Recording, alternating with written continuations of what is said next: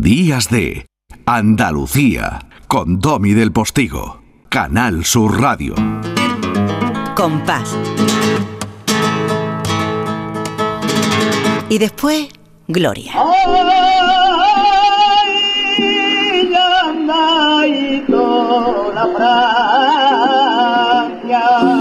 Yo he andadito la Francia, que decía por Sigrilla Gitana de Silverio, el tenaza de Morón. Lourdes Galvez del Postigo, ¿tú qué haces mm, fuera de aquí? Que no te puedo yo achuchar.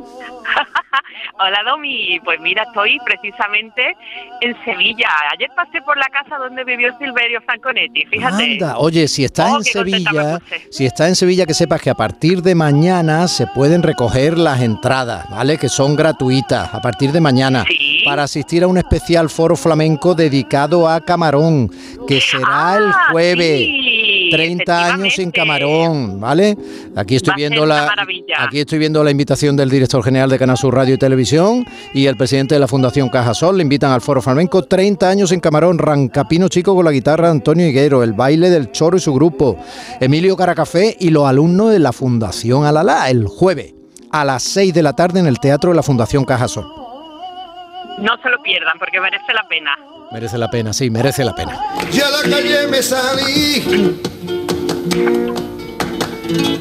Y a la calle me salí. A la gente que llovía le preguntaba por ti. ¡Ole! Yo no había escuchado mucho a Caracol por bulería, ¿eh?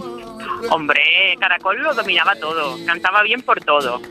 Y bueno, hemos escuchado primero a Diego El Tenazas de Morón, después a Caracol y lo estamos escuchando porque es que estamos celebrando los 100 años del famoso primer concurso de Cante Hondo de Granada que organizaron Falla, eh, varios señoritos granadinos, se unió también Lorca, muchísimas personalidades y fue un hito y un antes y un después para, para el flamenco sin ninguna duda, ¿no?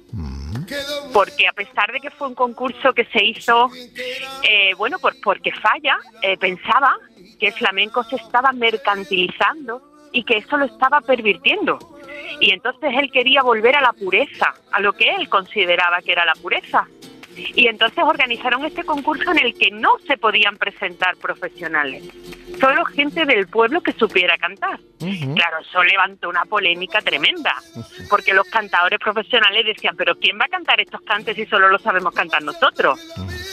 Porque además pedían unos cantes específicos, siguirillas, gitanas, saetas, tonás, martinete, el polo, la caña, muy, eh, muy Pues se, presentaron, no por ejemplo, se presentaron, por ejemplo, niños, como era Caracol entonces, un niño. Claro, Caracol tenía 10, 12 añillos y había escuchado a, a su padre, que, que era muy amigo de don Antonio Chacón, que fue el presidente del jurado, el cantador don Antonio Chacón, pues había escuchado que, que iban a hacerse ese concurso y estaban buscando gente, claro, estaban buscando gente del pueblo que se presentara. Y escuchó a Chacón de decirle al padre, ¿tú conoces a alguien que sepa estos cantes?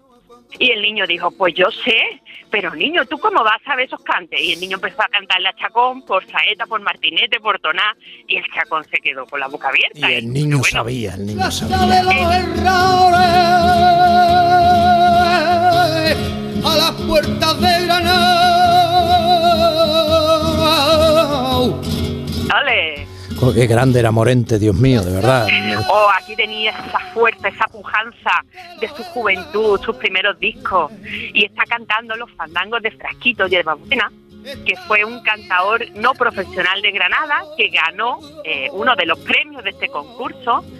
Y eh, que él era un señorito granadino que se dedicaba a, a la distribución del pescado en la ciudad de Granada. Entonces él se dedicaba a cantar por gusto y por afición y por eso se presentó aquí y creó este tipo de fandango, que es un fandango muy parecido a, a los cantes de Juan Breva. Y, y, bueno, pues Enrique Morente los grabó eh, en uno de sus primeros discos de esta maravillosa manera, creo que con la guitarra de Félix Lutrera.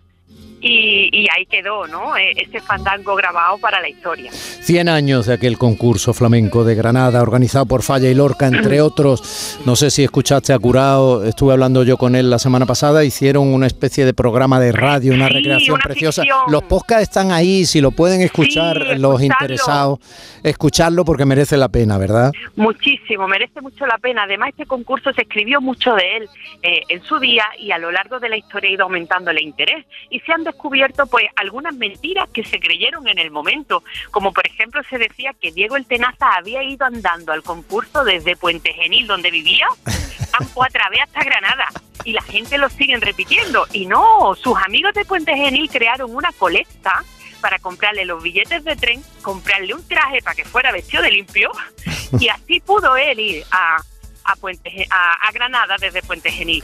Y además fue, eh, digamos, la gran revelación porque él, ese hombre encarnaba lo que buscaba el concurso.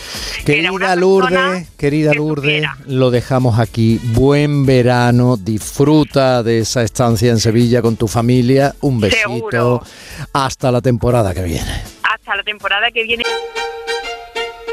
Domi del Postigo en Canal Sur Radio.